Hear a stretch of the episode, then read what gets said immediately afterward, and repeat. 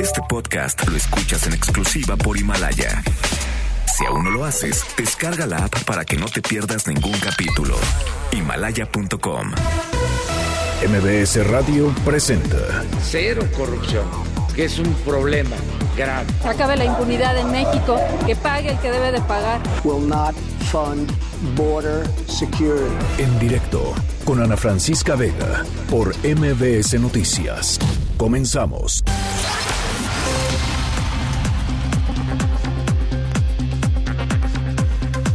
Son las 5 de la tarde en punto. ¿Cómo están? Me da muchísimo gusto que me acompañen aquí en directo a través de MBS Noticias. Yo soy Ana Francisca Vega. Hoy es miércoles 4 de diciembre de 2019. En nuestras redes sociales para que podamos platicar, para que podamos entrar en contacto. Arroba Ana F. Vega en Twitter. Ana Francisca Vega Oficial en Facebook. MBS Noticias en todas las plataformas de redes sociales, así tal cual. Y por supuesto, el streaming en vivo de nuestro programa de lunes a viernes de 5 a 7 en mbsnoticias.com. Ahí nos pueden encontrar. Y por supuesto, también aquí en cabina. Los leo eh, siempre con muchísimo gusto en el 5543 77 1025. Ahí les va de nuevo. 5543 77 1025. Hoy un programa lleno de información, así es que arrancamos. En directo y se establece comete el delito contra la intimidad sexual, primero, quien videograve, audio grave, fotografía, film o elabore imágenes, audios o videos reales o simulados de contenido mediante engaño.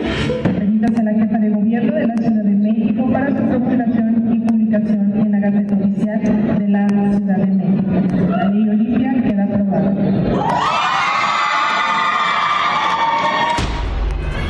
Bueno, pues eso que escuchábamos es el momento en el que se aprobó la llamada Ley Olimpia en contra de la violencia digital.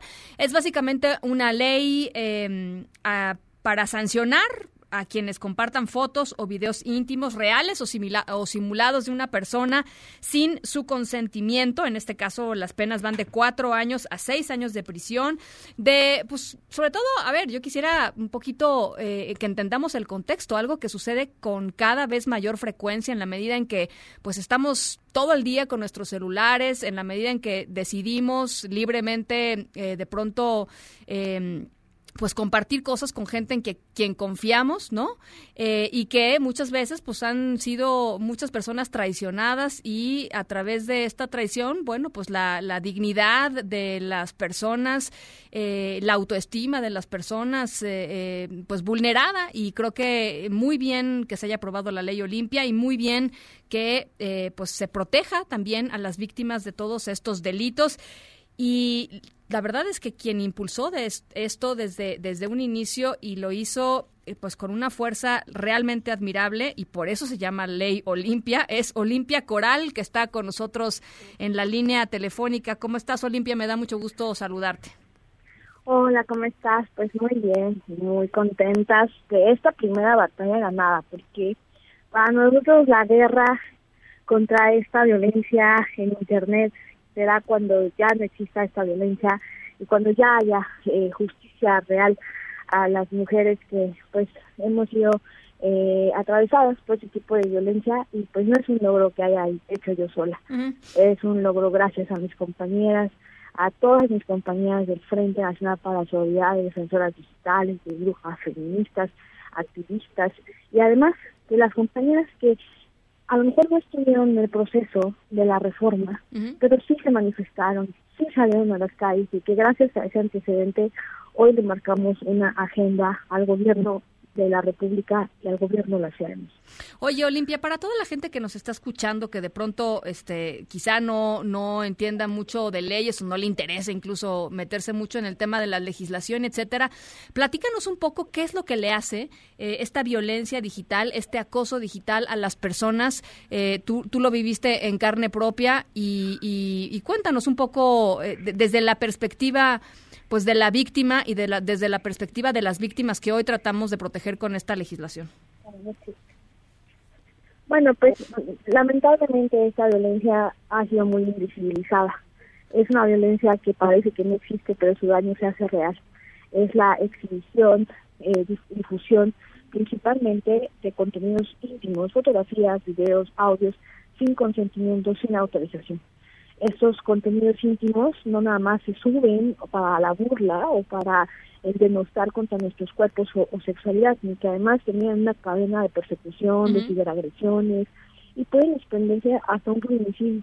Para los y las que escuchan, que de repente han escuchado que las personas en Pasa en tu pack o Rola Metenut, no, no están más que haciendo o pidiendo fotografías íntimas de las personas. Este es un acto pues eh, que se debe hacer en libertad, que debe hacer con consentimiento, porque si no es así, pasa a ser ciberacoso o pasa a ser hoy ya un delito contra la intimidad sexual cuando se difunde sin consentimiento, sin autorización.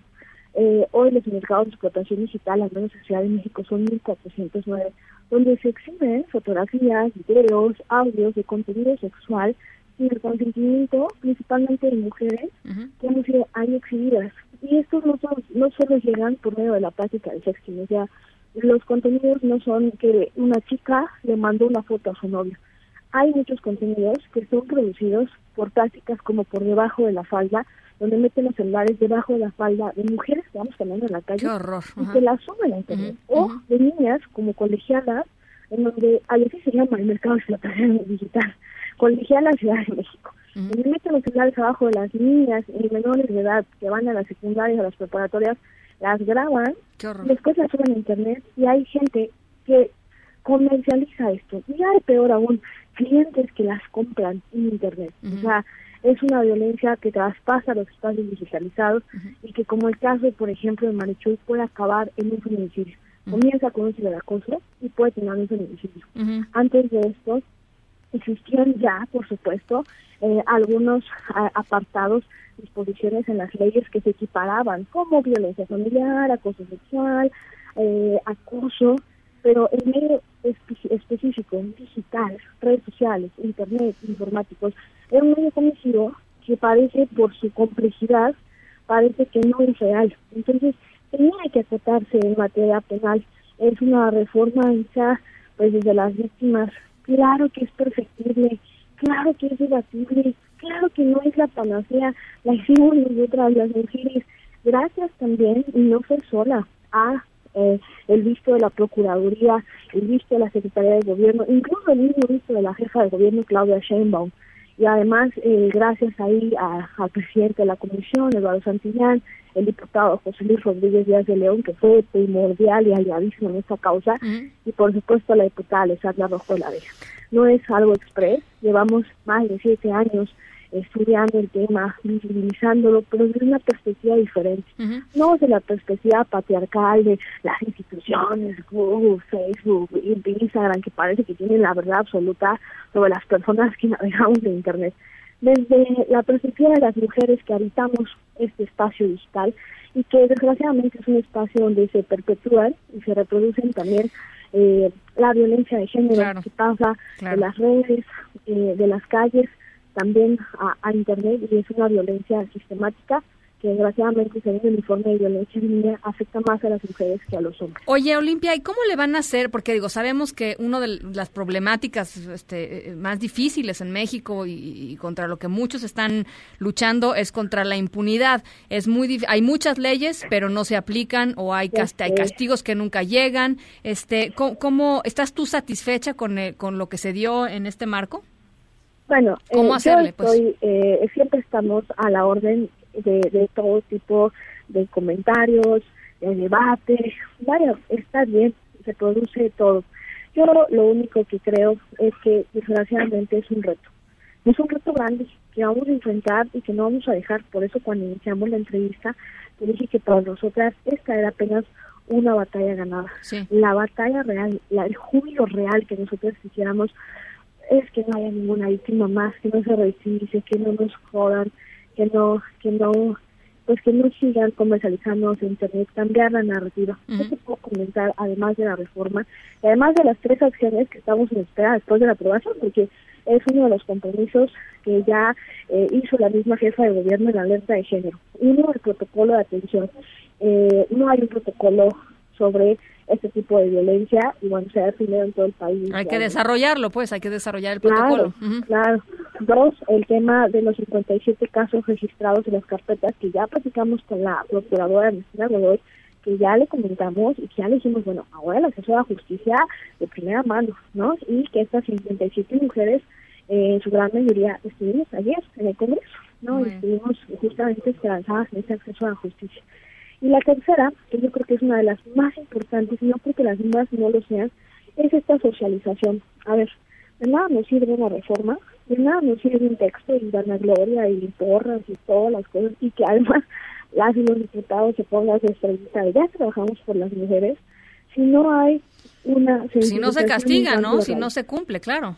Un cambio de raíz que no tiene que ver solo con las instituciones, que no tiene que ver solo con las policías, que no tiene que ver solo con las activistas ni con las víctimas, que tiene que ver con las personas que consumen cuerpos de mujeres en Internet como si fuéramos platos desechables. Sí, qué Y ahí va justamente el ojo más grande. De nada sirve una fiscalía gigante si uno, las mujeres no denunciamos porque tenemos miedo a que, a que sigan las represiones de nuestros agresores.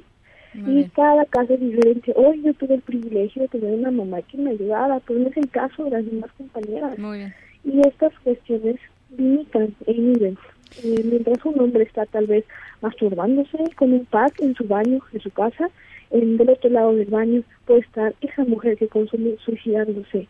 Conoce nuestras caras, conoce nuestros cuerpos, pero no conoce la historia que hay detrás de cada una de nosotras. Bueno, pues eh, ahí está. Por lo pronto la, pues la aprobación de la ley, un paso importante, pero coincido contigo, Olimpia. El cambio cultural, pues es un cambio que se tiene que dar este, en cada uno de los hogares, en cada una de las conciencias de la gente que nos está escuchando. Este, pero por lo pronto, felicidades por este, por este primer paso, que creo que es un paso importante. Ya, ya les podemos poner un anuncio, no solo está mal, ya es delito. Y es delito, es delito. Te mando un abrazo, Olimpia. Gracias, gracias a auditorio y gracias por siempre darnos visibilidad que a veces no somos escuchadas y gracias por tu espacio. Te mando un abrazo, Olimpia eh, Coral, las 5 con 12. Noticias en directo. Vaya caso, después de casi 15 eh, horas de su desaparición, Laura Karen Espíndola regresó a casa ayer alrededor de las 9 de la noche. Eh, Laura tomó, Laura Karen tomó un taxi ahí cerquita del Metro General Anaya y de un dramatismo espantoso este, este asunto. Le envió un mensaje a su mamá ya en el taxi para decirle que el conductor, un mensaje de WhatsApp, que el conductor se veía sospechoso y que era grosero. Su mamá le dijo, pues bájate mi amor, ¿no? El, el mensaje de la mamá es bájate mi amor. Le pidió su ubicación en tiempo real y después de eso ya no supieron nada de ella. Afortunadamente eh, ella regresó a casa, pero no, pues no en condiciones, no en las mejores condiciones, de acuerdo con lo que dijo el hermano de ella. Sin embargo, pues está viva y es, eh, es, tremendo que lo digamos así, pero bueno, eso, eso es la realidad aquí en la Ciudad de México. Juan Carlos Alarcón, platícanos de este caso. Efectivamente, gracias Ana Francisca. Después de casi 15 horas de su desaparición, Laura Karen llegó a su domicilio ubicado en la zona de Villacuapa a bordo de un taxi cuyo chofer la encontró deambulando en la zona de Topilejo bajo una severa crisis nerviosa. Alejandro, primo de la víctima, explicó que Laura no quiso entrar en detalles acerca de lo que vivió una noche antes cuando fue secuestrada por un taxista afuera de la estación del metro General Anaya. Escuchemos.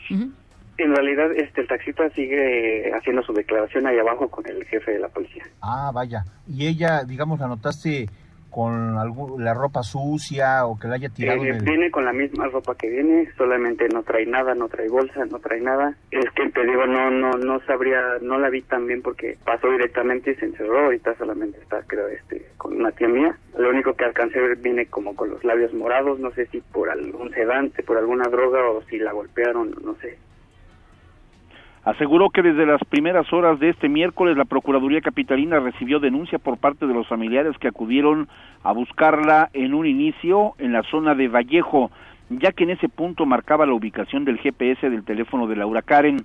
Detalló que el chofer que llevó a dar vuelta, o que mejor dicho, llevó de vuelta a su prima a casa, la encontró en mal estado de ánimo, por lo que se ofreció a ayudarla está rara, se ve un poco como nerviosa, tiembla mucho, ella dice que está bien, pero no quiere hablar con nadie, no quiere, solo vino y se acostó. ¿No les ha Este, comentado si esa persona la tuvo retenida tantas horas? Este, no la trajo un taxista y pues, al parecer eh, la recogió en Topilejo y nos hace imaginar desde que el, el otro, el otro, la otra persona, el otro, el otro taxista, pues la botó por ahí. La Procuraduría de Justicia de la Ciudad de México no dará carpetazo al asunto y continuará con las investigaciones para dar con el paradero del responsable que raptó por aproximadamente 15 horas a Laura Karen, quien posteriormente aportará su declaración para esclarecer el caso. Por lo pronto, las áreas de atención de víctimas del delito de la Procuraduría establecieron contacto con la afectada y sus familiares a efecto de brindarle apoyo en materia jurídica, psicológica y médica. Laura Karen, quien era trabajadora de una sucursal bancaria, se vio en la necesidad de acudir en busca de empleo a una empresa de seguros donde la tarde de este martes entregó su documentación y solicitud de trabajo. Los gastos generados por el mantenimiento de sus tres pequeños hijos la motivaron a buscar una mejor plaza laboral y luego de asistir a una entrevista descendió del metro General Anaya para abordar un taxi y llegar lo más pronto posible a su domicilio para encontrarse con su familia. Sin embargo, Ana Francisca, cuando el reloj marcaba las 20-21 horas, Laura Karen envió mensaje vía WhatsApp a su madre informándole que en esa estación del metro había abordado un taxi, incluso le recordó el amor que sentía por ella. La mamá respondió en sentido positivo y le pidió que tuviera cuidado diez minutos después de que recibió el mensaje de Laura. Ella envió un segundo mensaje a las 20:58 horas para advertir, mami, este señor se ve bien sospechoso y grosero. Después, la madre de la chica le pidió que bajara del auto y que tomara otro, pero ya no hubo respuesta. La chica apareció 15 horas después y por las condiciones en que llegó a su domicilio, no se descarta que fue víctima de un ilícito que atentó contra su integridad personal. Ana Francisca, el reporte que tengo. Bien, te agradezco mucho, Juan Carlos. Buenas tardes. Buenas tardes. También hoy se informó, por cierto, que Daniela Abigail, estudiante de la Universidad Autónoma del Estado de México, fue localizada y regresó con su familia. Ayer se reportó la desaparición de, de esta chica de Daniela después de que subió ella una foto a Facebook con la cara ensangrentada y un mensaje que decía alguien ayúdeme. El fiscal general de justicia del Estado de México, Alejandro Gómez, informó que Daniela ya está con sus padres, está en perfecto estado de salud y, por supuesto, las investigaciones están corriendo. Y la Comisión de Justicia del Senado está en estos momentos eh, en el tema de las comparecencias de las tres candidatas que aspiran a ocupar el cargo de ministra de la Suprema Corte de Justicia de la Nación, que dejó vacante en octubre pasado con su renuncia eh, el, eh, el exministro Eduardo Medina Mora. Y tú estás ahí, Oscar Palacios. ¿Cómo estás? Buenas tardes.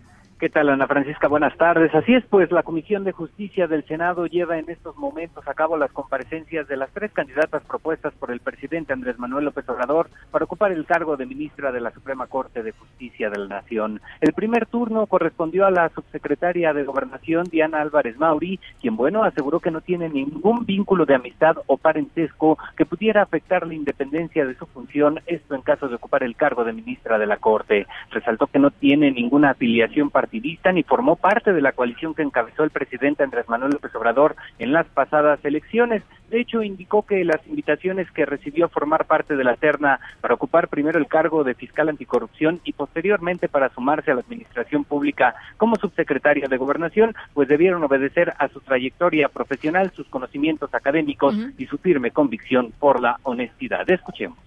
No tengo ni he tenido ningún vínculo de amistad o parentesco que pudiera afectar la independencia de mi función y decisión en caso de ocupar el cargo de ministra de la Corte. Soy y siempre he sido una mujer profesional, independiente e imparcial. No tengo intereses personales, partidistas o de grupo que pudieran influir en mis decisiones. Nunca las he tenido. Podré resolver los asuntos sin permitir que ningún tipo de influencia, favoritismo o prejuicio afecte mis determinaciones o juicio. Así ha sido mi pauta de comportamiento y así será siempre. Bueno, Oscar, eh, ¿te parece? Vamos a escuchar en estos momentos está Ana Laura Magaloni, otra de las aspirantes, la segunda aspirante que está participando. ¿Te parece si la escuchamos un segundito? Adelante, adelante. La austeridad de la Corte y la austeridad del Poder Judicial, pues se tiene que seguir batallando por un Poder Judicial cada vez más austero, cada vez más de acuerdo a los tiempos que estamos viviendo y yo sí tengo entendido que hacia allá se está moviendo el Poder Judicial.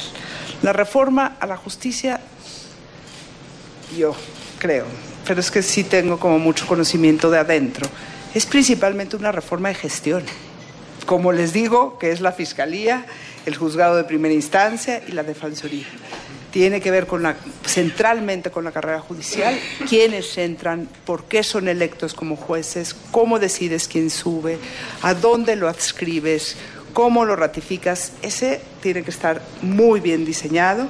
La reforma a la, a la, a la Bien, estamos escuchando a Ana Laura Magaloni. Eh, Oscar, eh, continúa si, si, si, te parece con, con el reporte. Así es, previamente Ana Laura Magaloni aseguró que cuenta con una aprobada independencia de criterio y resaltó que es una mujer de causas, por lo que dijo, bueno, pues nunca la ha movido el poder ni el dinero. De hecho, Magaloni Kerpel indicó que en caso de llegar a la Suprema Corte de Justicia, pues trabajará para abrir las puertas de las instituciones precisamente de justicia, pero también para poner límites al ejercicio del poder. Así lo dijo. Trabajaré en dos grandes ejes. Primero, acceso abrir las puertas de las instituciones de justicia a los millones de mexicanos que viven sin la protección de la ley. Segundo, los límites al ejercicio del poder. Asegurar que el impulso de cambio social no desborde los cauces constitucionales. Y bueno, una vez que concluya la comparecencia de Ana Laura Magaloni, correrá el turno de la titular del SAT, Margarita Ríos Farjat, que será la última que acuda a comparecer ante la Comisión de Justicia del Senado. Ana Francisca es el reporte. Buenas tardes. Gracias, Oscar. Oye, nada más este para puntualizar, ¿a qué hora comenzó eh, la sesión? ¿A qué hora comenzaron a escuchar a la primera candidata, a Diana Álvarez Mauri?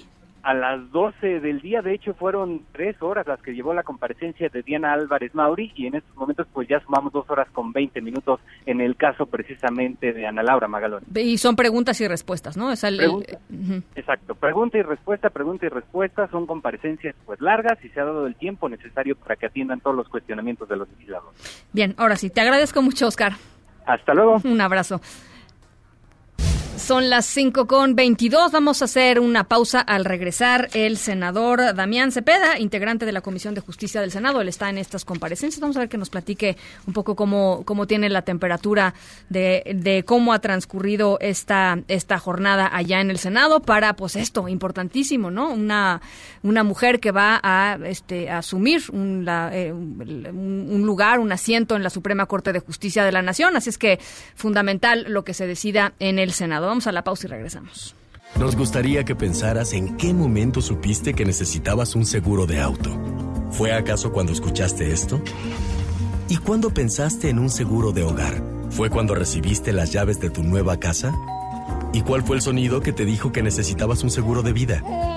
Seguros Banorte. Seguro de auto, de hogar y de vida. Banorte no está para que lo ames, está para asegurar lo que amas de la vida. Aplica restricciones, términos, condiciones, aviso de privacidad y requisitos de contratación en banorte.com. En directo con Ana Francisca Vega por MBS Noticias. En un momento regresamos. Este podcast lo escuchas en exclusiva por Himalaya. Continúas escuchando en directo con Ana Francisca Vega por MBS Noticias. Bueno, ya les, eh, ya les platicábamos de la comparecencia en comisiones del Senado de las tres mujeres que aspiran a ocupar el lugar que dejó en octubre pasado después de su eh, inesperada renuncia Eduardo Medina Mora allá en la Suprema Corte de Justicia de la Nación. Y en la línea de en directo está el senador panista Damián Cepeda, integrante de la Comisión de Justicia del Senado. ¿Cómo estás, Damián? Buenas tardes. Buenas tardes, con mucho gusto en saludarte a ti y a quien nos escucha. Igualmente, Damián, pues eh, platícanos un poquito cómo ha transcurrido esta jornada. Tengo entendido que arrancó a las 12 del día con Diana Álvarez Mauri, en esos momentos Ana Laura Magaloni. ¿Cómo ves, eh, cómo ves el, eh, pues, cómo ha transcurrido el, asunto? Pues mira, la verdad de las cosas es que me parece un procedimiento adecuado el que estemos en la Comisión de Justicia analizando los perfiles eh, yo siempre he pensado que el nombramiento de ministro ministra de la Suprema Corte de Justicia de la Nación es el nombramiento más importante que tiene el Poder Legislativo, ya no nada más el Senado. Entonces, porque es el órgano máximo de otro poder, imagínate nada más. Y sí creo que se tiene que hacer un proceso de revisión pues muy a profundidad en tres aspectos. Primero, la trayectoria y la capacidad, eso se hace pues con análisis curricular, eh, artículos publicados, en fin, posiciones, digamos, públicas conocidas en temas. Un segundo, pues precisamente esto, preguntas directas de, oye, en estos derechos, cómo los ves, este tipo de situación, cómo la resolverías, pues que te permitan conocer las posturas posibles, ¿no? De quién va a estar ahí, el actuar, sus creencias, porque al final del día va a impartir justicia. pues, Totalmente, ¿no? totalmente. Y el tercero, para mí, determinante es la autonomía e independencia. Y bueno, todo eso lo estamos tratando de valorar y para eso una parte fundamental son las comparecencias. Y aquí estamos, tenemos ya horas, llevamos dos comparecencias y la verdad es que han sido bastante enriquecedoras para poder tomar esa decisión. ¿Te parece que hay dados cargados con alguna de las candidatas? Mira, de las yo- yo- aspirantes. a ver, cosas buenas y cosas malas de esta terna. La buena que se cumple la Constitución, digo, no sería nada que celebrar, pero qué bueno, pues otras veces no se ha cubierto y que sean mujeres porque está muy desequilibrado la Corte, ¿no?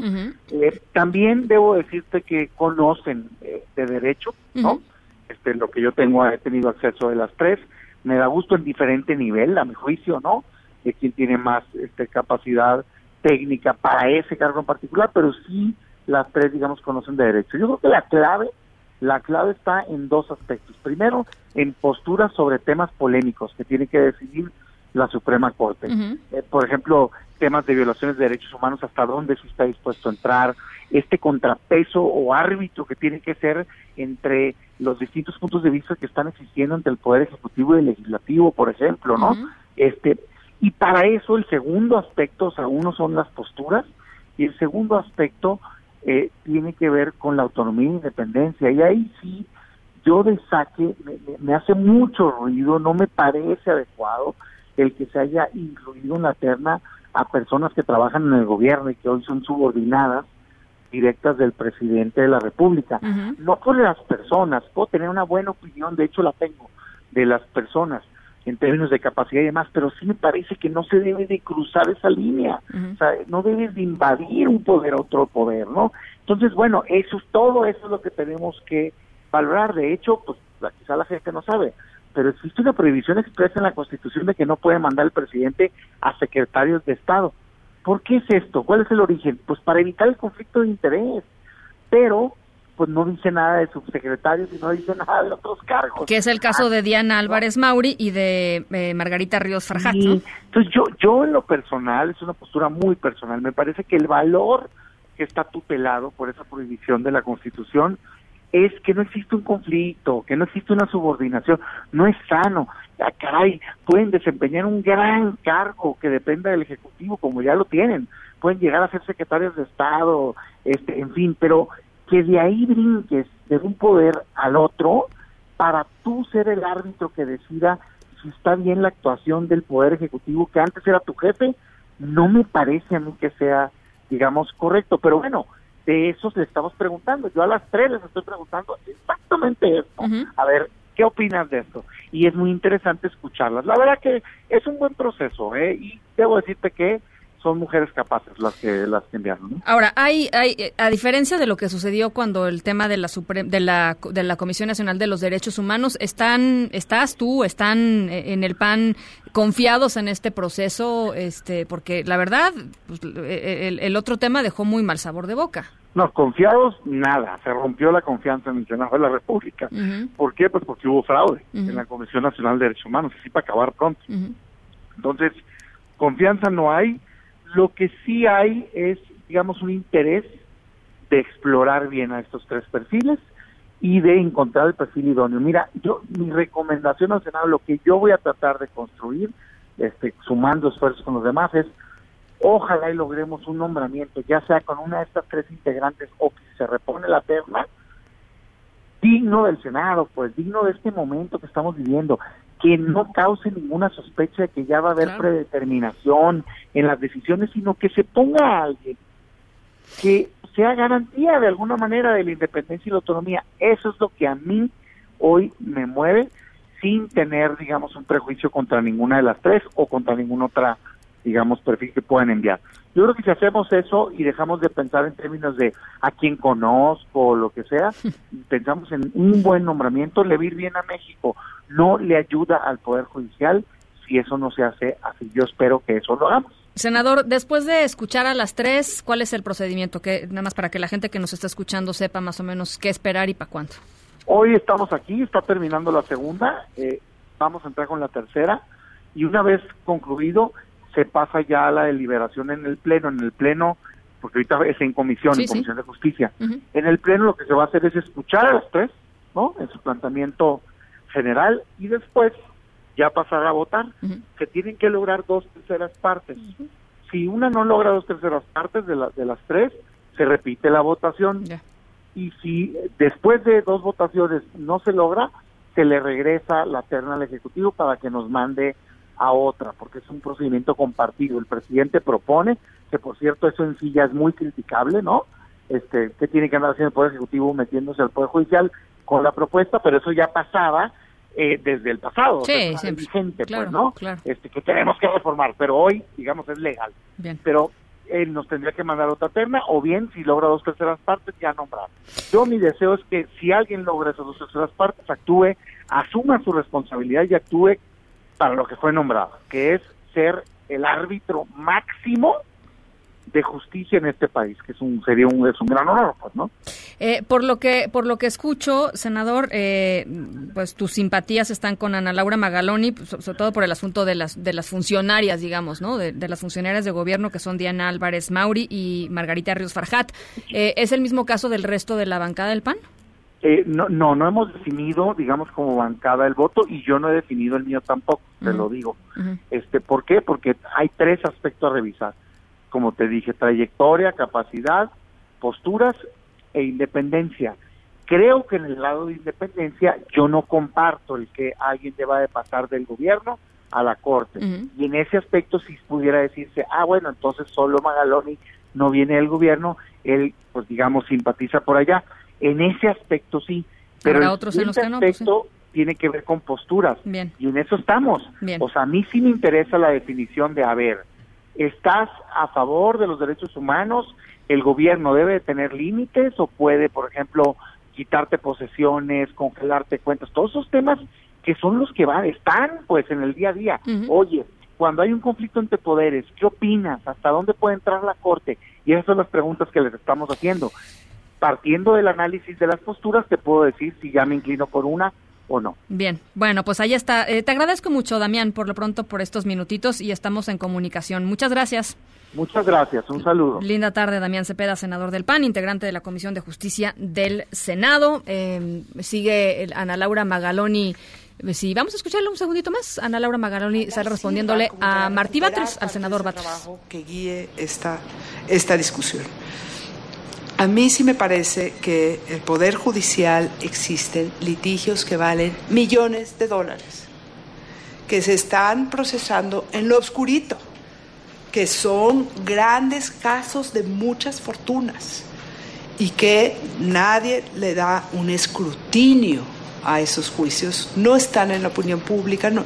Empecemos a hablar de ellos y garanticemos que no se trata de la influencia, el dinero o la corrupción, sino que se trata de soluciones correctas y en derecho. Y esa tarea es de todos los poderes. ¿eh?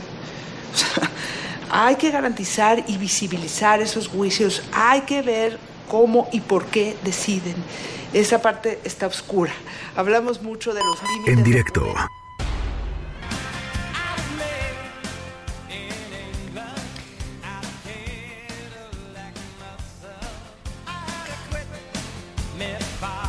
No saben de qué buen humor me pone Elton John. O sea, tiene ese poder conmigo. Eh, Made in England de Elton John es nuestra historia sonora de hoy. Y es la historia de un hombre de 86 años. eh, hace seis que murió su esposa. Los dos eran muy conocidos en su comunidad en Plymouth, en Inglaterra.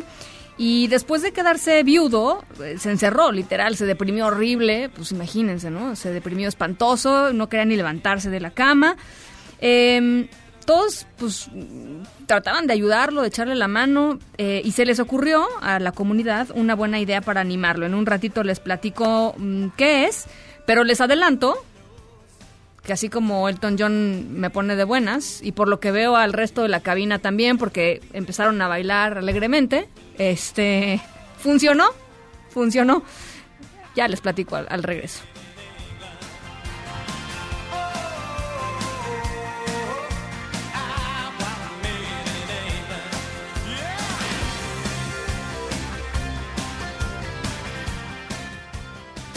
En directo con Ana Francisca Vega por MBS Noticias. En un momento regresamos. Este podcast lo escuchas en exclusiva por Himalaya. Continúas escuchando en directo con Ana Francisca Vega por MBS Noticias.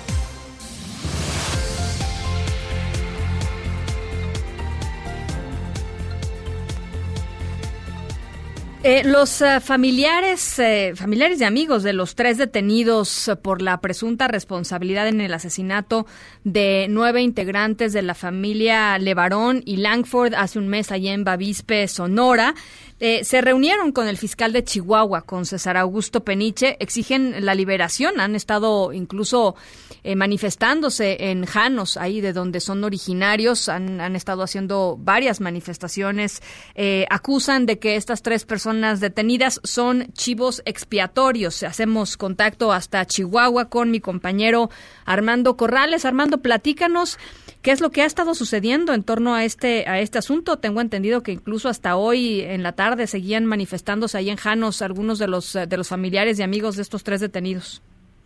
¿Qué tal, Ana Francisca? Buenas tardes, es un gusto saludarte. Bueno, pues, como tú comentas, esta tarde familiares de los detenidos presuntos responsables de la masacre del caso Levarón ocurrió el pasado 4 de noviembre y fueron llevados a la Ciudad de México a comparecer ante la Subprocuraduría Especializada en Investigación de Delincuencia Organizada. Sostuvieron una reunión con el fiscal general del Estado, César Augusto Pinches Pejel, derivada de los bloqueos en la carretera de Janos a Casas Grandes realizados por los pobladores de Janos, lugar de origen de los detenidos. Estefanía Hernández Ortiz, hija de uno de los detenidos, aseguró que las autoridades federales se han mantenido herméticas en cuanto a la información respecto a sus familiares, por lo que la misma Fiscalía General del Estado buscará brindar la información que a esta corporación vaya llegando respecto a los detenidos.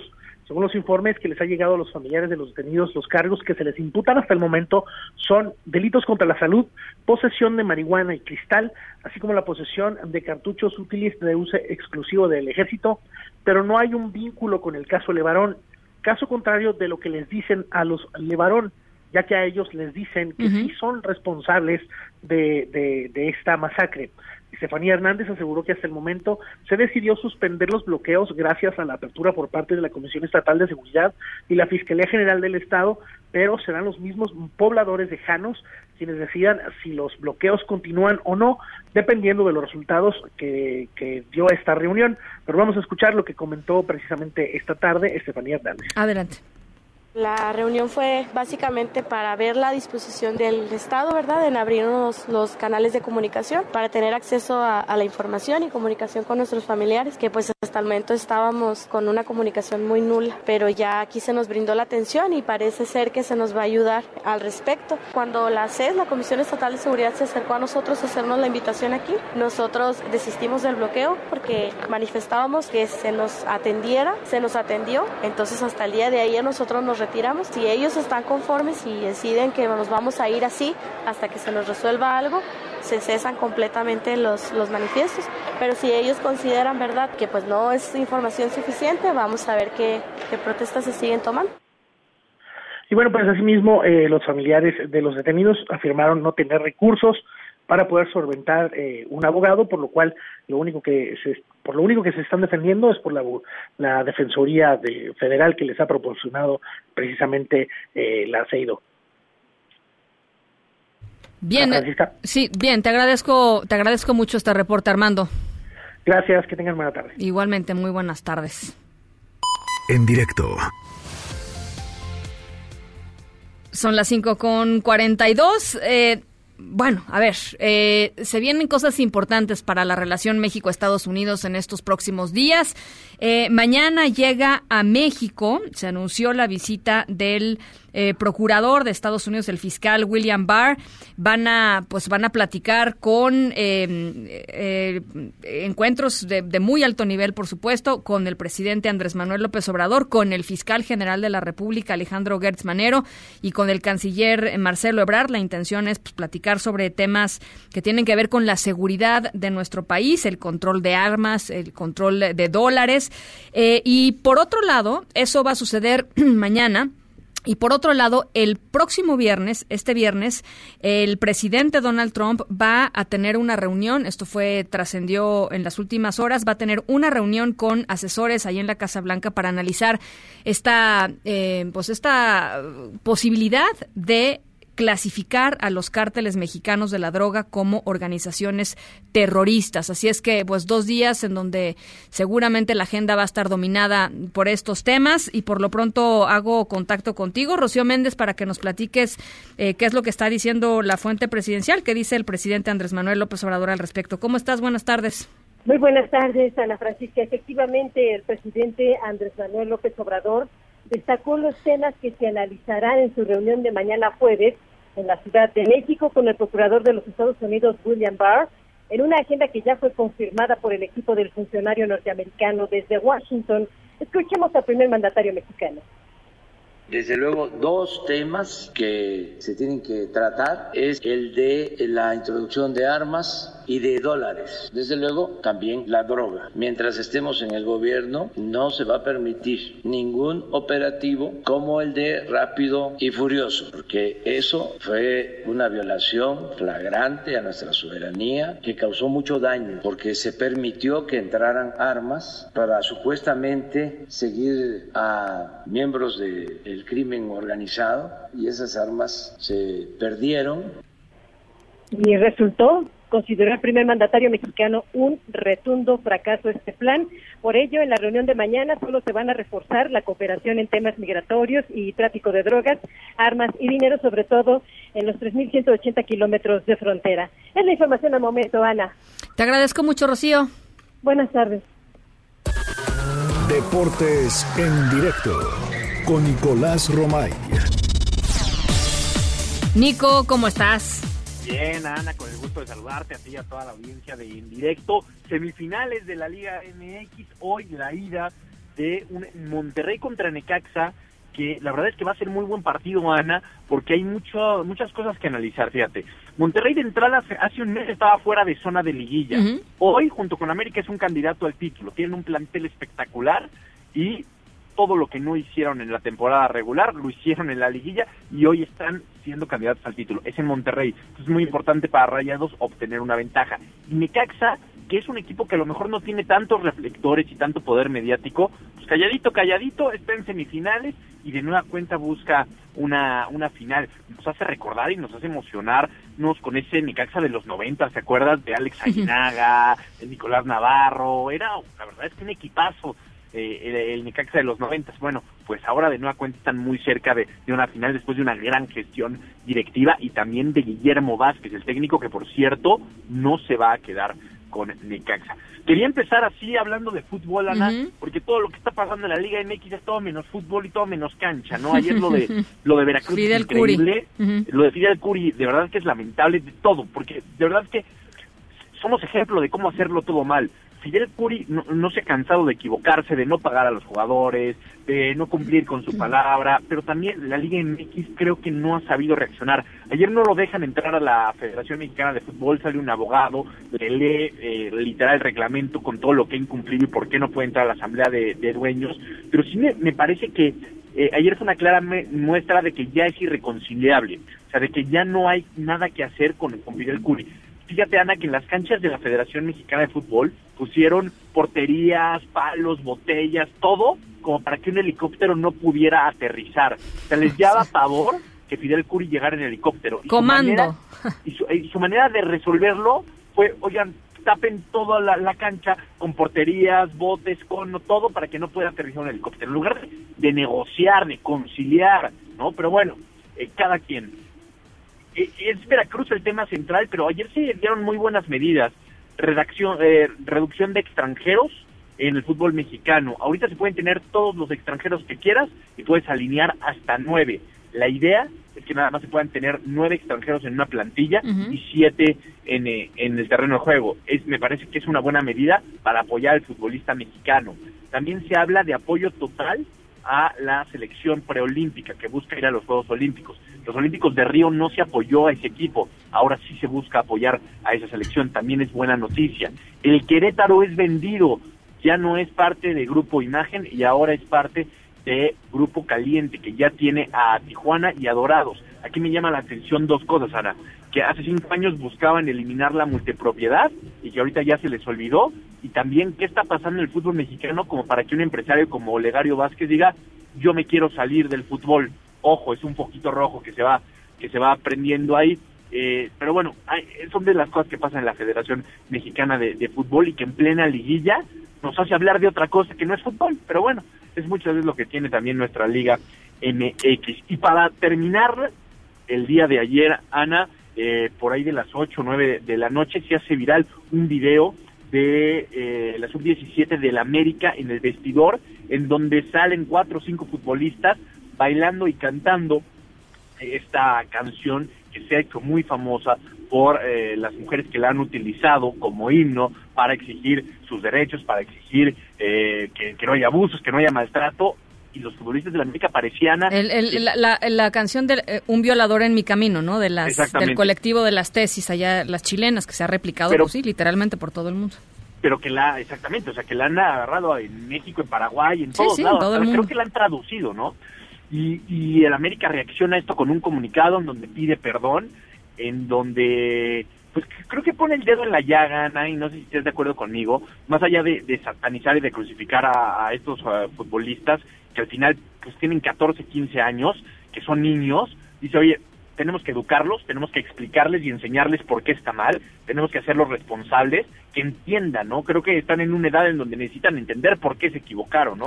y, que no vuelva a pasar y sobre todo el manejo de redes sociales que es muy importante, ¿no? Entonces el América toma cartas en el asunto, eh, evidentemente condena lo que se pasó, dice sí, se equivocaron garrafalmente, tendrán una sanción, sí, pero no los vamos a dejar solos, no, porque lo fácil sería decir, oye, te equivocaste, adiós, ya no puedes formar parte de esta institución creo que lo que hace bien en América es decir, oye, sí te equivocaste por esto, por esto. Te vamos a educar, ¿no? Te vamos a educar, te vamos a sensibilizar, te vamos a, este, digo, pues sí, este. Ahora, también, este, leía, digo, leí mucho sobre el caso eh, desde, desde ayer en la noche que salió y decía, eh, mucha gente decía, pues es que son unos niños. Y yo pues, nada más quisiera recordar, Nico, este, a los 17 años, mm, pues muchas de las mujeres que son abusadas y son violadas y son desaparecidas, pues ya desaparecieron a los 17 años, ¿no? Entonces, este, pensemos en que, en que no hay, no hay justificante, digamos, para un comportamiento así. Y qué bueno que, que la empresa decidió tomar cartas en el asunto y que respondió tan rápida y tan, y tan, diría yo, tan sensiblemente a este pues a este horror, ¿no? Que estamos viendo las mujeres en México, este, me parece la verdad muy bien, qué bueno. Sí, lo hizo, creo que lo hizo bien. La verdad sí. Eh, América y sobre todo, mira, tristemente detonó, fue América, que sirva para que estos jóvenes, si es un tema muy mediático, entiendan, porque esto causó una gran repercusión. Entonces, más jóvenes de 15, de 16 años van a decir, oye, ¿por qué estuvo mal lo que hicieron los de la América? Y entenderán y se les explicará y servirá de educación. Bueno, y son los próximos ídolos, Nico. O sea, estos, estos chicos este, al rato van a ser los ídolos de, de, de muchísimos niños y niñas este del país y bueno pues que, que, que, que, se comporten a la altura y que estén conscientes del país en el que viven además no porque pues me parece sí, qué bueno que lo tocaste Nico porque sí creo que es importante hablar de eso creo que es importante hablar del ejemplo que, y de la responsabilidad que tienen los deportistas y de la importancia también pues de los de los clubs de, de, atacar estos problemas así como la homofobia en el famoso gru, en el famoso grito este este asunto creo creo que es importante no que, que se asuman también responsabilidades después de todas las ganancias que ahí están y no digo materiales no todas las ganancias que te da este tener un club o, o ser este ser un deportista de alto rendimiento bueno pues también conlleva sus responsabilidades no sí no no podemos voltear hacia hacia el otro lado. Pero bueno Ana mañana platicaremos ya con una semifinal eh, jugada, una semifinal de ida y mañana con el Morelia contra América, la otra semifinal. Buenísimo, gracias Nico. A ti, Ana, saludos. Un abrazo igualmente, saludos. Gracias a todos los que nos están escribiendo. Eh, Carlos, muchísimas gracias por tu, por tu comentario. Ernesto dice una sugerencia para todas las damas que toman un taxi en la calle o en la plataforma o en una plataforma. Lo primero que deben hacer es tomar una foto o enviar por WhatsApp o el número de las placas y si hay alguna anomalía en el chofer, enviar un WhatsApp a algún familiar para poner la alerta máxima a las redes sociales. Si puedes transmitirlo por tu noticiero, te lo agradecería infinito. Muchísimas gracias. Bueno, pues ahí está una recomendación recomendación que hace Ernesto. Carlos dice feliz miércoles, Ana y al equipo. Tengo una duda, ¿dónde se puede revisar qué estados se van sumando a la llamada ley Olimpia? Puedes eh, revisarlo, Carlos, en www.defensorasdigitales.org, defensorasdigitales.org. Ahí Ahí puedes eh, obtener más información. Son las 5.53, vamos a la pausa. Regresamos con más. En un momento continuamos en directo con Ana Francisca Vega. Este podcast lo escuchas en exclusiva por Himalaya. Continúas escuchando en directo con Ana Francisca Vega por MBS Noticias. Epicentro. Epicentro. Epicentro con León Krause. Hola León, ¿cómo estás? Hola Ana, ¿cómo estás? Muy bien, ¿tú? Bien, gracias. Oye, platícanos, este, traes a la mesa el tema del Temec. Eh, y luego, si quieres, te quisiera hacer una pregunta sobre los próximos dos días aquí en México con la visita del fiscal Barr y con lo que va a debatir o discutir el presidente Trump el viernes ahí en la intimidad de la Casa Blanca con respecto a los cárteles mexicanos. Pero si quieres, eh, arráncate con el tema del Temec. Pues no cabe duda, Ana, que de los tres países el más interesado en que eh, esta versión 2.0 del Tratado de Libre Comercio de América del Norte eh, vaya para adelante, se ratifique y demás, es, México. Y creo que eso lo sabe la Casa Blanca, creo que eso también lo saben los demócratas, y la presión está creciendo para que la delegación mexicana acepte las condiciones, acepte el acuerdo que le han puesto en, la mesa. Esa es la versión que, que tengo de congresistas eh, demócratas que en este momento insisten en que México debe aceptar el acuerdo que se le ha puesto en, en la mesa, que implicará eh, concesiones que eh, desconocemos, eh, no sabemos realmente qué es exactamente lo que está en esa última versión del acuerdo, pero lo que sí podemos suponer es que implicará una serie, insisto, de concesiones ah, que, que, que México tendrá que hacer para, para que vaya para adelante este este acuerdo. Lo único deseable, evidentemente, es que esas concesiones no sean similares a las concesiones que ha hecho México en otros momentos en función de Estados Unidos. Habrá que esperar. Bueno, el, ayer platicábamos con Moisés Calach aquí, este, del Consejo Coordinador Empresarial y líder del cuarto de junto, em, que acompañó el proceso de la renegociación y ahorita pues está acompañando el cabildeo.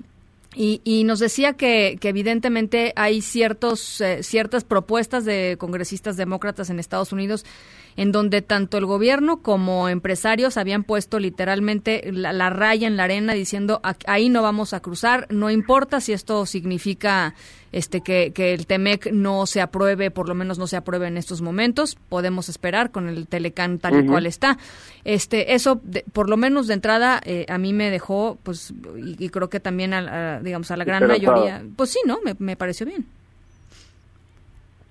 Sí, no, estoy de acuerdo contigo. Eh, creo que es la reacción correcta. Creo que también la, la iniciativa privada en México, los empresarios reaccionaron a tiempo para evitar que eh, la delegación mexicana se diera en algo que simplemente no tenía que ceder y que además iba en contra de toda la retórica que hemos escuchado hasta el cansancio en otros en otros eh, ámbitos. la defensa famosa de la soberanía, esta suerte de inspección unilateral de, materia laboral en Estados Unidos más bien en México, pues era una imposición eh, eh, inaceptable, ciertamente. Lo que también hay que tener claro es que eh, hay un hay una un ala del Partido Demócrata que no ve con buenos ojos el libre comercio en general y tampoco la renegociación actual. Es el ala del Partido Demócrata más cercana a los sindicatos, a la AFL-CIO, que es poderosísima, y por ahí van a venir las presiones. ¿Qué tanto pesará eso en eh, eh, la bancada que encabeza Nancy Pelosi? Bueno, pues eso lo conoceremos eh, en su debido en su debido tiempo cuando sepamos exactamente si es que se alcanza qué fue lo que lo que lo que México acordó en esta serie de, negociaciones relámpago para tratar de, que se apruebe esto antes de que llegue el 2020 y la ventana se se cierre. Oye, bueno, eh, ahora platiquemos del otro tema que me parece realmente muy, muy, muy interesante y muy relevante, que es el tema de la seguridad. Viene el fiscal eh, Barr a México, se va a reunir mañana con el presidente, con el canciller, con el fiscal eh, Alejandro Gertz. Eh, eh, ¿Te parece que, que viene a, a, quizá transmitir un mensaje de lo que pudiera suceder el viernes si es que el presidente Trump decide efectivamente nombrar a los cárteles mexicanos como, como eh, eh, miembros del crimen organizado, perdón, como organizaciones terroristas? ¿Será eso? Mira, la- la- las, las versiones, las versiones que, que, que conozco de los colegas que están cerca de la Casa Blanca, las versiones que eh, también que, que he recogido en las últimas horas es que el equipo de la Casa Blanca eh, no se ha detenido, que este proceso lleva ya eh, tres meses por lo menos preparándose, esta designación, y que el equipo de la Casa Blanca ve esto como un, eh, un movimiento eh, que, que no hace más que beneficiar a Donald Trump eh, porque fortalece su narrativa en función de la frontera Claro. como esta zona sin ley eh, y, y México el, el- el lugar peligroso que, que pretenden que, que es eh, y, y, eh, y además eh, evidentemente hay, hay, hay motivos reales que, que bueno que respaldan eh, no, no sé si la designación pero sí eh, eh, el, el grado de terror que generan los cárteles mexicanos así que no, no, no creo que haya mucha intención de echar para atrás el anuncio que hizo Trump con, con Bill O'Reilly y que los medios de comunicación en Estados Unidos siguen dando como un hecho, Ana. Sí. Este, bueno, pues a ver que yo siento que ah, ahí viene un anuncio importante, o sea, digamos, no, no siempre, no, no, no diario viaja el fiscal este, general de Estados Unidos a México, ¿no? El, el contexto es complicado, el- es complejo, el, el presidente Trump puso esto sobre la mesa abiertamente hace unos días y, y sumado al tema Levarón, pues este, a, a ver qué sucede, ¿no? Mañana y el, y el viernes. Es decir, viaja, viaja el fiscal, el fiscal Barr, que se ha vuelto uno de los hombres más duros del gobierno de Estados Unidos, viaja a México para anunciar que no va a hacer nada. No, no, no, pues no, no. bueno, pues no. puede ser. No, no, no. No sé. Pues puede ser. Me, pa- me parece improbable, pero todo Muy puede improbable. ocurrir, ciertamente, ¿no? Muy improbable. Bueno, pues este, estaremos platicándolo, León, te agradezco mucho. Al contrario, Ana, un beso. Un Gracias. beso, gracias. En directo. Por cierto, fíjense que eh, qué pasó en, el, la, en la reunión de la, de la OTAN, lo platicamos ayer eh, con nuestro corresponsal allá en, en, eh, en España, una reunión eh, pues fundamental ¿no? Eh, de, la OTAN, fue el presidente de Estados Unidos, fueron eh, pues lo- los, los, los líderes que forman la organización del Tratado del Atlántico Norte, los más importantes este, del mundo, literalmente. Pues resulta que en una de las celebraciones de las pues de las eh, brindis de- de la, de la cumbre se encontró eh, pues a un grupo de, de líderes entre los que estaba el primer ministro canadiense Justin Trudeau, Boris Johnson, el primer ministro británico, el presidente francés Emmanuel Macron y la princesa Ana, la hija de la reina Isabel II, eh, aparentemente burlándose de Donald Trump. No lo mencionan explícitamente, pero bueno, pues queda bastante claro por lo que van diciendo uno y otro en, eh, en la en esta reunión, ¿no? En esta eh, pues una plática, digamos, eh, entre amigos, no se dieron cuenta que se, que los estaban grabando, pues que era pues, una burla al presidente de Estados Unidos. Vamos a escucharlo, ¿les parece?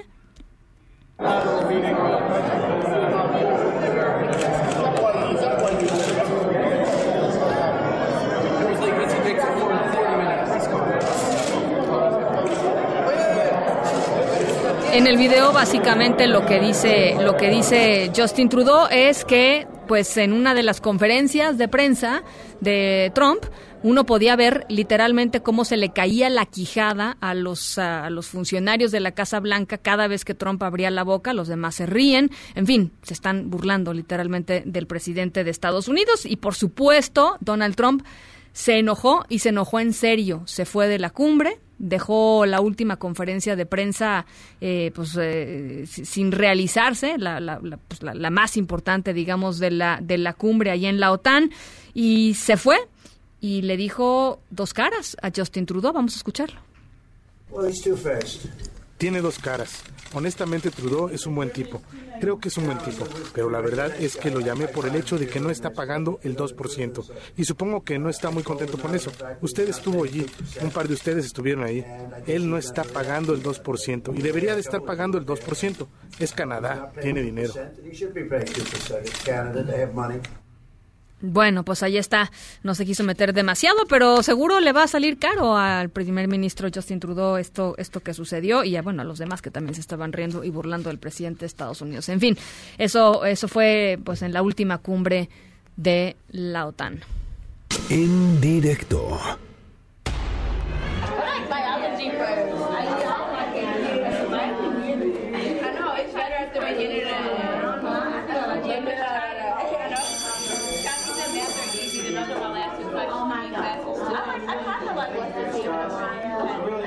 Bueno, nuestra historia sonora de hoy arrancó con Elton John y después de eso, bueno, pues ya es la maravilla total. Estamos escuchando eh, pues sonidos de una de una secundaria porque nuestro protagonista volvió a, a, la secundaria a pesar de que tiene 86 años. Se llama Cyril Actem, eh, pero no de la manera en como ustedes se imaginan. O sea, no es un alumno, pero sí va muy seguido allá. Eh, Cyril perdió a su esposa hace seis años y se súper deprimió. La comunidad decidió hacer algo para que pues, eh, él estuviera mejor. Una buena idea para animarlo. Y en unos minutitos les platico qué tiene que ver en todo esto una secundaria. Vamos a la pausa a las seis con seis. Regresamos con más. En un momento continuamos en directo con Ana Francisca Vega. Podcast lo escuchas en exclusiva por Himalaya. Una voz con transparencia. Una voz objetiva. Una voz plural. Una voz plural. Esto es En Directo con Ana Francisca Vega. En directo, MBS Noticias. Las 6 de la tarde con 15 minutos. Gracias por seguir con nosotros aquí en directo a través de MBS Noticias. Yo soy Ana Francisca Vega y hoy es miércoles 4 de diciembre de 2019. WhatsApp aquí en cabina 5543 77 1025. Va otra vez. 5543 77 1025. Saludos a toda la gente que nos escucha desde Torreón, Coahuila a través de Q91.1 y desde Zacatecas a través de Sonido Estrella o en el 89.9. También saludos a toda la gente que nos ve y nos escucha en nuestra página web, en el streaming de nuestra página web que es mbsnoticias.com. Hay muchísima información todavía, hay mucho programa por delante, así es que vámonos con el resumen. Noticias en directo. Laura Karen, la joven que desapareció anoche después de tomar un taxi cerquita del Metro General Anaya a las 9 de la, de la noche, afortunadamente hoy volvió a su casa. Todavía no comparece, esto lo informó la Procuraduría Capitalina. Mientras tanto, sus familiares están desmintiendo que Laura Karen haya señalado en redes sociales a su presunto secuestrador. Vamos a estar platicando sobre este tema. Y el gobierno federal utiliza el programa Jóvenes Construyendo el Futuro para predicar la palabra de Dios. Así lo dio a conocer Arturo Farela, presidente de la Confraternidad Nacional de Iglesias Cristianas Evangélicas. Son unos 7 mil jóvenes los que han eh, tomado una hora diaria del Evangelio, de acuerdo con lo, lo declarado por Arturo Farela. Jóvenes Construyendo el Futuro nos da la oportunidad de salir del templo y obedecer la gran comisión de nuestro Señor Jesucristo, ir y predicar el Evangelio y llegar a esos jóvenes. Salga de su templo. La Biblia dice, id, id y predicad el Evangelio, predica el Evangelio, busque a esos ninis y que los adopten los comerciantes, los empresarios, para que ellos puedan conocer a Jesucristo y se les enseñe una hora la palabra de Dios. Ese es el plan del gobierno federal, que una hora se les instruya la palabra de Dios. Bueno, pues esos jóvenes eh, construyendo el futuro, por supuesto el tema va a crecer y aquí vamos a estar platicando sobre este asunto. Y continúan las comparecencias de las uh, tres aspirantes a ocupar el cargo de ministra de la Suprema Corte de Justicia de la Nación, aquí en directo el panista Damián Cepeda, integrante de la Comisión de Justicia del Senado, en donde se están dando estas uh, comparecencias, afirmó que después de la elección de Rosario Piedra al frente de la Comisión Nacional de los Derechos Humanos, una elección pues muy desaseada, por decirlo menos, hay temor por parte de su bancada, no hay confianza, dice confiados, nada. Se rompió la confianza en el Senado de la República. ¿Por qué? Pues porque hubo fraude en la Comisión Nacional de Derechos Humanos, así para acabar pronto. Confianza no hay. Lo que sí hay es, digamos, un interés de explorar bien a estos tres perfiles y de encontrar el perfil idóneo. Mira, ojalá y logremos un nombramiento, ya sea con una de estas tres integrantes o que se repone la terna, que no cause ninguna sospecha de que ya va a haber predeterminación en las decisiones. Y a un mes de que Jaime Bonilla rindió protesta como gobernador de Baja California y en medio de toda esta polémica de la famosa ley Bonilla, de lo que se va a discutir en la Suprema Corte de Justicia de la Nación, en fin, todo lo que rodea Jaime Bonilla. Bueno, pues además de eso, dos funcionarios de su administración son investigados por corrupción y ya hay otras dos personas que están cubriendo los puestos que, eh, pues que dejaron estas dos personas, estos dos funcionarios eh, investigados por corrupción. Eh, vamos hasta Tijuana, Baja California, con nuestro corresponsal Antonio Maya, que nos tiene más información. Antonio, te saludo con mucho gusto. ¿Cómo estás? Hola, ¿qué tal Ana Francisca? Pues sí, como tú lo comentabas, en Baja California ya hay eh, dos nuevos funcionarios. Se trata de Laura Torres Ramírez como nueva secretaria del Bienestar y Héctor Mares Cosio como nuevo oficial mayor de Baja California. Ana Francisca, pues esto se da luego de que eh, trascendiera eh, la semana pasada que dos de los colaboradores de Jaime Bonilla Valdés fue, fueran investigados ¿Antonio? Bueno, se cortó la comunicación con Antonio Maya. Vamos a tratar de, de recuperarla. ¿Estás ahí, Antonio? No, no está ahí. Bueno, también les eh, platico que eh, pues vaya susto aquí en la colonia Anzures, aquí a unos pasos, a unos metros de, de, nuestras instalaciones de MBS. Unos 300 vecinos de la colonia han sido evacuados por una fuga de gas en una pipa, han sido evacuados como medida preventiva. Hasta el momento no se reportan personas heridas, bomberos y personal de protección civil continúan laborando en la zona. Eh, ya les decía, decenas de personas fueron sacadas de los inmuebles ubicados sobre Cuvier y su cruce con Avenida Tiers. Empezó esto alrededor de las 4 de la tarde, así es que bueno, pues ahí está fuga de gas importante en una pipa aquí en la colonia Anzures. Son las 6 con 21, vamos a una pausa y regresamos con mucha más información. En directo con Ana Francisca Vega por MBS Noticias. En un momento regresamos. Este podcast lo escuchas en exclusiva por Himalaya. Continúas escuchando en directo con Ana Francisca Vega por MBS Noticias. Bueno, pues toda esta tarde hemos estado acompañando de alguna manera las comparecencias de las tres personas, las tres mujeres que están eh, pues aspirando a ocupar el puesto, el cargo de ministra de la Suprema Corte de Justicia de la Nación. En estos momentos eh, está arrancando la intervención de Ana Margarita Ríos Farjat. Ella es titular del SAT y es parte de esta de esta terna. Vamos a escuchar lo que está diciendo. Por compartir con sus hijas aquello que nos da sentido para construir nuestros valores y puntos vitales de referencia. Quizá por eso se me adentran tanto los versos de Eliseo Diego. Tendrá que ver, como mi padre lo decía, la República, como si fuese una materia, el alma, la camisa, las dos manos, una parte cualquiera de su vida. Huérfano de padre a los cinco años, mi papá aprendió desde niño a ganarse pulso la vida entre la calle, los libros y los riesgos de las troqueladoras. Esas que habían deformado para siempre las manos de mi madre, en de mi abuelita, en una época en que la seguridad social todavía no estaba implementada en nuestra legislación. En esas condiciones trabajaron mi abuela y mi padre. Escuchó el llamado en un momento dado por saber sus derechos y los de sus compañeros en la industria química en la que trabajaba.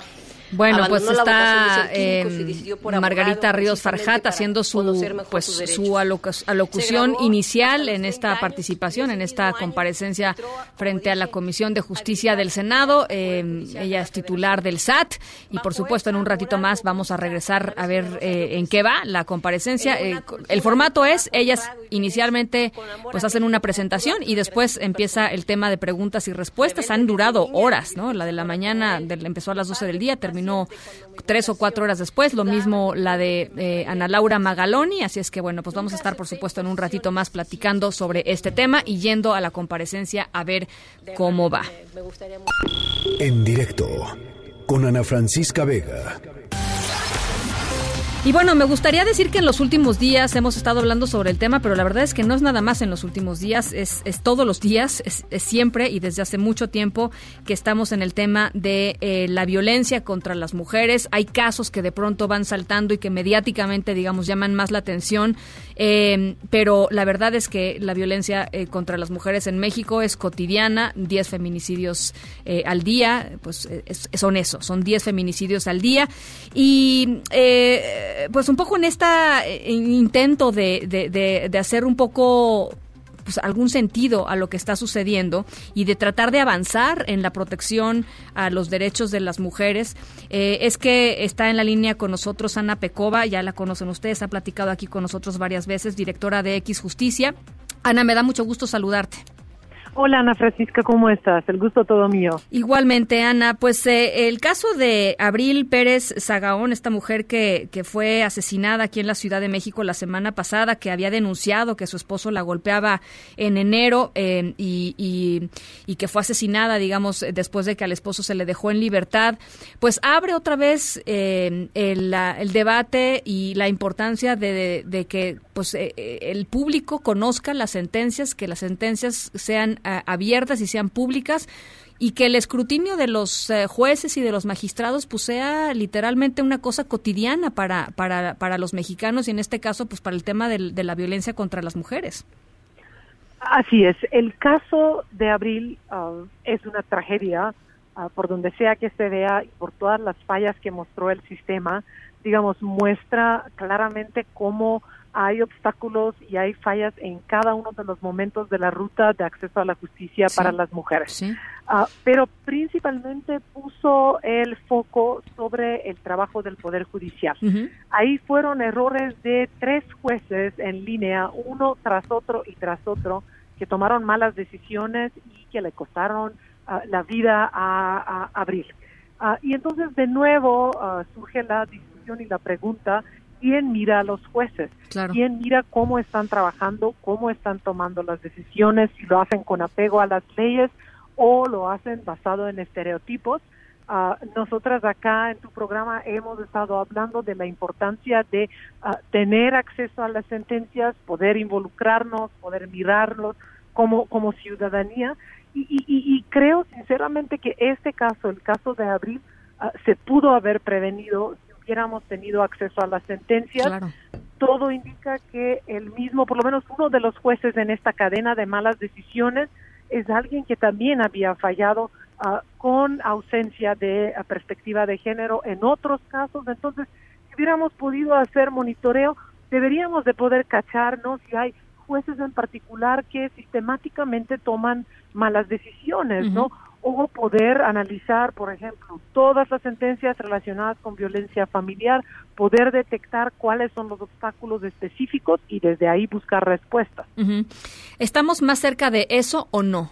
Es decir, estamos muy cerca de hecho. Ah, la verdad, poco a poco hemos ido construyendo evidencia, juntando evidencia para la necesidad de, de ese acceso a las sentencias como algo clave para garantizar el acceso a la justicia para las mujeres y ah, hay ah, tanto en el Senado como en el Congreso se presentaron iniciativas para reformar la Ley General de Transparencia en el artículo 73, una reforma muy puntual, muy pequeña, pero que tiene gran potencial de hacer diferencia en el acceso a justicia para mujeres y para todo el mundo.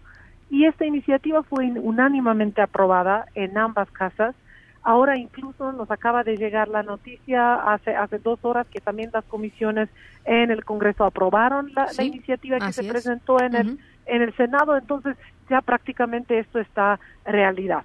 Hay que ahora estar mirando que que sí lo cumplan, que sí lo pongan en la práctica, porque antes de 2016 y la Ley General de Transparencia los poderes judiciales sí estaban obligados a publicar todo, pero lo que documentamos de X es que ningún tribunal lo hacía. Entonces, sí, te vamos a tener que estar al pendiente, estar mirando que sí se cumpla la ley. Esto es una iniciativa eh, que promovió Movimiento Ciudadano, ¿no? El Partido Movimiento Ciudadano. Ah, no, de hecho, logramos, uh, cayó en manos del Movimiento Ciudadano porque ellos son los que tienen la presidencia de la Comisión Anticorrupción y Transparencia. Pero logramos una plataforma mucho más amplia que atraviesa partidos políticos, tanto en Senado como en ah, el Congreso. Hay diputados, hay senadores de todos los partidos, incluso independientes diputadas, y se votó además en ambas ah, cámaras, se votó por unanimidad. Entonces, esto nos habla de que sí hay un reconocimiento de la importancia y la urgencia de, del tema. Bueno, pues hay que, eh, eh, y, esto, a ver, ya pasó en comisiones, se tendrá que votar en el Pleno, pero pues digo, si pasó en comisiones, lo más probable es que en el, en el Pleno eh, pues pueda, pueda pasar, y una vez que, se, que pase, pues entonces ya empezar a, hacer el seguimiento, ¿no? Así es. Bien. Así es, y que ya no nos, no nos vuelvan a pasar casos ah, como el de como el de abril, que fue totalmente, totalmente prevenible, y lo triste es que no es el único. Horrible. Ah, tenemos muchos casos, nos hemos topado muchos casos parecidos, igual de brutales ah, en cómo trabaja el Poder Judicial.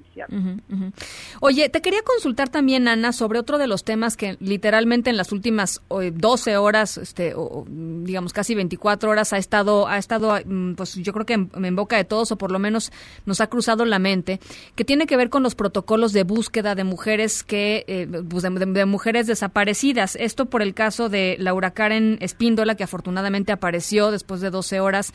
Eh, ya se subió a un taxi y, eh, y pues desapareció estas 12 horas. La jefa de gobierno mm, puso un tuit antes de que apareciera diciendo que estaban estaban activados todos los protocolos eh, para localizar a, esta a esta chica. Y yo te quería preguntar Ana cuáles son estos protocolos ah, es, es difícil saber cuáles son los protocolos.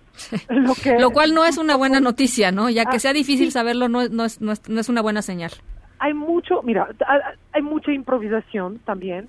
Uh, y estamos en la alerta de género en la Ciudad de México, lo cual está bien, pero todavía tenemos pendiente revisar las políticas que se están impulsando en esta uh, bajo esta iniciativa. Por lo pronto nos queda la impresión de que se trata de acciones desvinculadas que no tienen un hilo conductor, no queda claro a qué fenómeno responden y esto por supuesto que incluye la desaparición. No es la primera vez que nos aparece esta, este problema que nos aparece en la agenda aquí en la ciudad. Hace poco tuvimos estas desapariciones ah, de mujeres en el metro. Claro. Yo empezaría, uh, Ana Francisca, antes de buscar protocolos de producir conocimiento. Todavía no se nos ha dicho, no hay un diagnóstico. ¿Cuáles son las estaciones del metro donde esto más ocurre? ¿En qué en qué horario más desaparecen mujeres, no? ¿Qué perfil tienen esas mujeres? Empezar a trabajar patrones y desde ahí buscar la solución, ¿no? ¿Cuáles son los puntos rojos donde se tienen que ya activar algunos mecanismos de prevención, donde hay que tener más vigilancia? Eso es lo que todavía no tenemos en la ciudad y lo que de nuevo el caso de Karen pone sobre la mesa.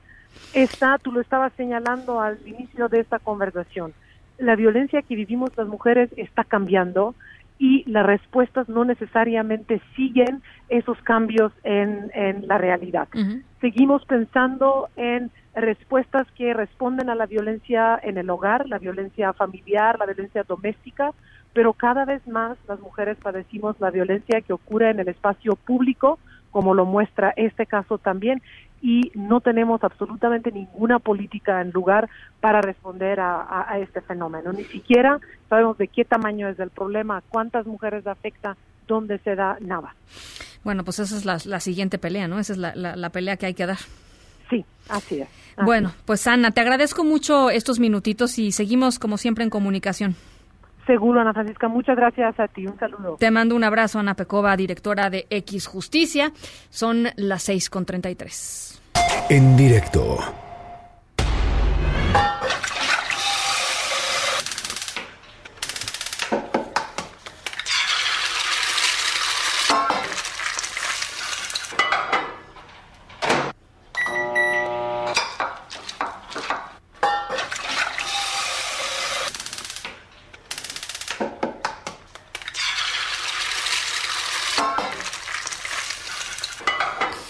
Bueno, estamos escuchando sonidos de cocina, ¿no? Como un comedor, una cocina, porque justamente, eh, pues la iniciativa que hizo la comunidad para que nuestro protagonista de la historia sonora de hoy, Cyril, de 86 años, eh, pues superara un poco la soledad que en que había caído después de la muerte de su esposa, pues tiene que ver con comida. La comida, pues de alguna manera llena el alma, ¿no? Eh, ¿Qué es lo que, qué es lo que hace Cyril? ¿A qué lo invitaron? Lo invitaron cuatro veces por semana, ¿eh? No es, no es poca cosa. Al ratito les platico de qué va. Por lo pronto, las 6 con 34 y anda por acá Irma Uribe para platicar de libros. Pausa y regresamos. En directo con Ana Francisca Vega por MBS Noticias. En un momento regresamos. Este podcast lo escuchas en exclusiva por Himalaya. Continúas escuchando en directo con Ana Francisca Vega por MBS Noticias. Ate con queso con Irma Uribe. Irma Uribe is in the house. ¿Cómo estás? ¿Cómo estás? ¿Bien tú? Yeah, bien. Por primera vez en la historia, nuestro productor me acaba de decir que tengo tiempo. Ah, tiene tiempo. No, Yay. bueno, bueno. Este, esta generosidad de nuestro querido productor. Oye, es este, que ya, va- ya es diciembre, Ya, ya, es, diciembre, ya uno se pone más aguadito. Bueno, no sé si aguadito es la palabra, pero este, ustedes me entendieron, ¿no? Pero me da mucha emoción porque además tengo mucho que decir. A ver, venga. Así que eso está muy bien. Em, llego hoy con la noticia, notición, no, no es cierto, de que, no, es que, ¿sabes qué? Tomé la decisión de que todo diciembre quisiera, en la medida de lo posible, o sea, siempre les recomiendo libros, pero quisiera recomendarles libros particularmente para que regalen en épocas navideñas. Sí, un libro, en, un Libros. libro por persona en el árbol o sea, de Navidad. por favor. Por piedad. Por favor, Santa Claus ama los libros, se los juro. Sí. Yo hablé con él directamente. Sí. Los ama. Santa Claus ama los libros y los niños aman los libros que les trae Santa Claus. Y los niños aman los libros cuando sus O papás y sus tías o- y sus abuelitos se los leen. Así que También. Se los recomiendo muchísimo. Además, vengo muy con la idea de, de todo este mes em, que la sección esté... O sea, sí, obviamente recomendar libros em, para que los puedan regalar en Navidad. Vamos a tener para diferentes edades y todo. Pero la selección o la curaduría, quiero que sepan que está enfocada en libros con los que podamos jugar. O sea, no nada más libros que podamos leer, que obviamente sí, pero también libros con los que podamos jugar o platicar o detonar conversaciones y como que sacar los libros de las historias y ir un poquito más allá. Em, y créanme, son grandes regalos navideños. Totalmente. Así que vamos a llenar las librerías este, de, de regalos de, de- para el árbol de Navidad, ¿no? Me parece muy buena iniciativa, arránquese. Así que fíjate, vamos a dividir por edades. Entonces, la, No, viene, viene, o sea, hoy Irma Uribe viene muy estructurada. Muy estructurada, ver. ordenada Y con- mentalmente. y con- si la vieran ustedes a la gente que nos está viendo así a través de la página web, trae una cara de decisión así importante. Es que me gusta mucho, la verdad, la idea de que los árboles de Navidad se llenen de libros. Me parece muy genial. No importan las edades. Em, entonces, fíjense, hoy para, para arrancarnos con esta sección, la primera recomendación que les traigo es para los niños más pequeñitos. em, que es una colección en realidad, em, de la que ya hemos hablado antes en alguna ocasión, si no me equivoco, que es una colección de, de la editorial Calandraca que se llama De la Cuna a la Luna. Em, Calandraca es, es como, como ustedes saben, una de mis editoriales favoritas. Les recomiendo muchas cosas de ellos en, en, pues, en repetidas ocasiones. Y la verdad es que no lo hago de, de a gratis. Y bueno, más bien sí lo hago gratis. Calandraca no me paga por esto, pero tiene una razón de ser. Y lo que pasa es que Calandraca tiene una. Un, un- tiene un. Pues sí, tiene un estilo muy particular que es muy muy bonito a mí me parece que es muy dulce se centra mucho alrededor del álbum ilustrado que es de mis de mis opciones favoritas siempre para niños, sobre todo porque se presta mucho para jugar con ellos. Y esta colección en particular que se llama De la cuna a la luna me gusta muchísimo porque es una colección que ha ido creciendo con el tiempo, justamente porque la gente ha tenido muy buena respuesta hacia ella, independientemente de la edad de sus hijos, que, que sí está concentrado en, en bebés y niños pequeños, tal vez niños, niñas en primera infancia hasta los seis años más o menos.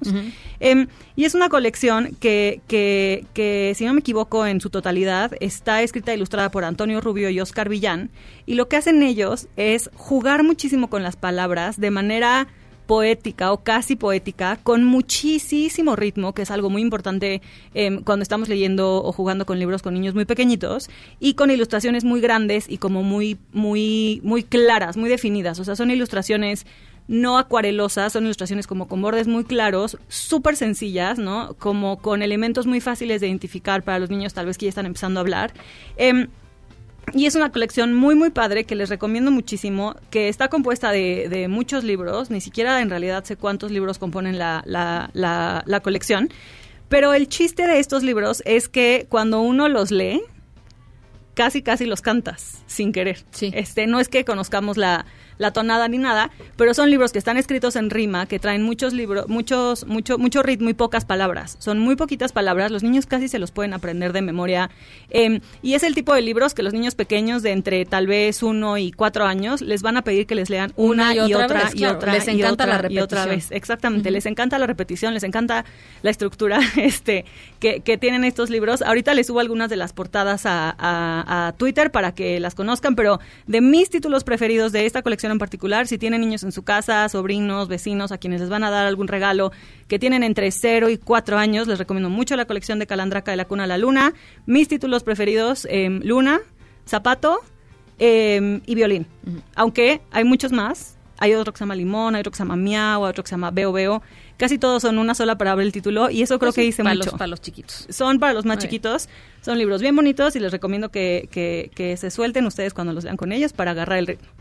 Em, el segundo libro que les quiero recomendar hoy es un libro de, em, de J.R.R. Tolkien, o sea, la mismísima... Este, El Señor de los Anillos. Exactamente. Quien, quien escribió El Señor de los Anillos, El Hobbit y toda esa saga, este, que es una maravilla. Es una maravilla. Em, Este, este libro se llama Cartas de Papá Noel. Y es un libro que, que, que, que se publicó muy recientemente este año, en realidad hace, hace un par de semanas. Es de Ediciones Minotauro, que hace cosas también muy bien curadas. Y Cartas de Papá Noel es un libro que está increíble. Para niños un poco más grandes, eso sí, como, O sea, para- como a partir de ocho años. 8 años tal vez.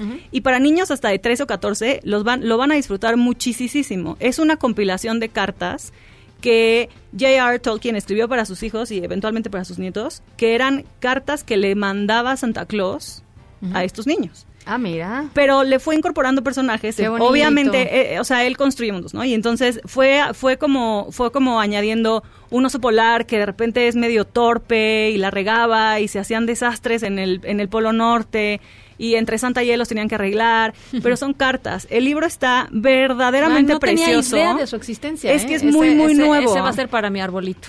A ustedes como adultos, si se lo quieren dar a alguien que le gusta mucho la Navidad, O que le guste mucho a Tolkien o que también, le ¿no? guste mucho a Porque Tolkien. Ese es mi caso. Es un libro precioso, muy nostálgico de alguna manera Claro. o muy melancólico de, de otras maneras, con mucho humor, escrito muy detalladamente, ¿no? Como muy a su estilo. Y es un libro que, que pues que, so- que trae anotaciones, que trae como conversaciones entre Santa y el, y el oso polar y otros personajes, trae sobres, trae fotos, trae ilustraciones. Em, la verdad es que escuchar de, de la boca de sí, Papá Noel sí lo es quiero, increíble, gracias. sí lo quieren, todos Sí. lo queremos, la verdad yo todavía no lo tengo, pero es un libro muy divertido, muy entretenido, con mucho humor y lleno, lleno, lleno de magia.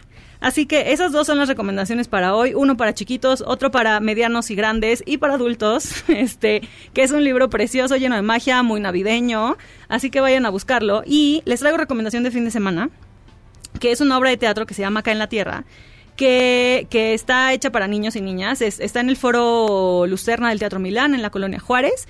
Es una obra que, que, que habla de un niño que cree que es extraterrestre o se siente como extraterrestre de repente y encuentra en una mujer invisible em, maneras de viajar a través de la música.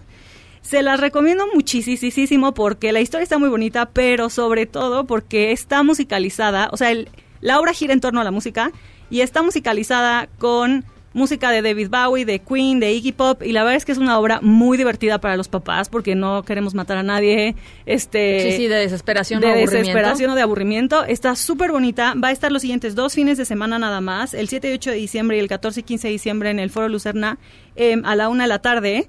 Y si me siguen en Twitter y ponen atención, hoy voy a voy a voy a viene. tuitear una manera de cómo pueden conseguir dos por uno para ir em, a ver la obra con sus hijos. Eh, la cuenta de Twitter de Irma es arroba Irmo Lauro. Ahí va a subir toda esta información que nos acaba de dar y este y también pues la dinámica que, que vayas a hacer al ratito. Perfecto. Buenísimo, gracias Irma. Bye. Un abrazo a las 6 con 44. Pausa. En un momento continuamos en directo con Ana Francisca Vega. Este podcast lo escuchas en exclusiva por Himalaya. Continúas escuchando en directo con Ana Francisca Vega por MBS Noticias.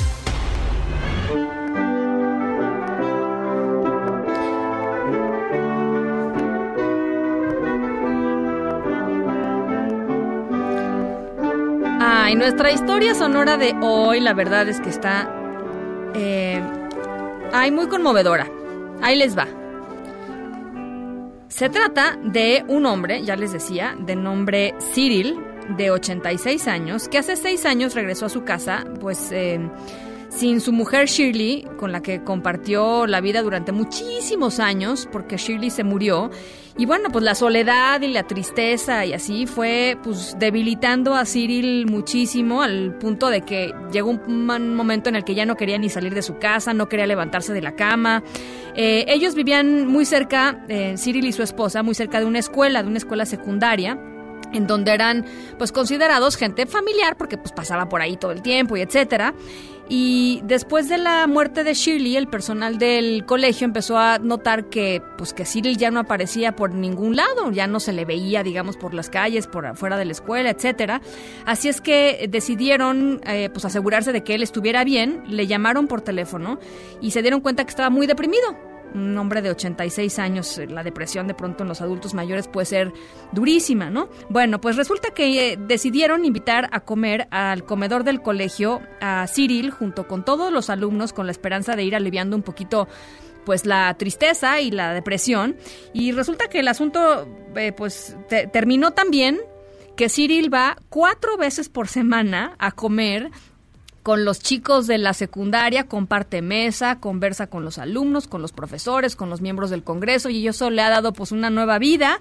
Es, ha sido un verdadero salvavidas para este, para este señor. Y ahora pues, viene la Navidad y lo que decidieron hacer es que eh, pues el colegio va a cerrar sus puertas, evidentemente. Así es que Cyril va a tener comida que le van a dejar listo los alumnos para que él vaya pues eh, más o menos yéndosela, comiéndosela en este periodo vacacional, estas dos semanas en las que va a estar pues cerrado el centro educativo. Así es que Cyril pues se encontró, digamos, con una nueva actividad y el contacto, qué importante es el contacto humano, ¿no? Qué importante es sentarte con alguien, mirarlo a la cara y decir, estoy muy mal, ¿no? Me siento muy triste, pero aquí estoy y eso fue lo que hizo Cyril y eso es lo que hacen los niños de esta escuela allá en Inglaterra. Esa es nuestra linda la verdad, muy linda historia sonora de hoy.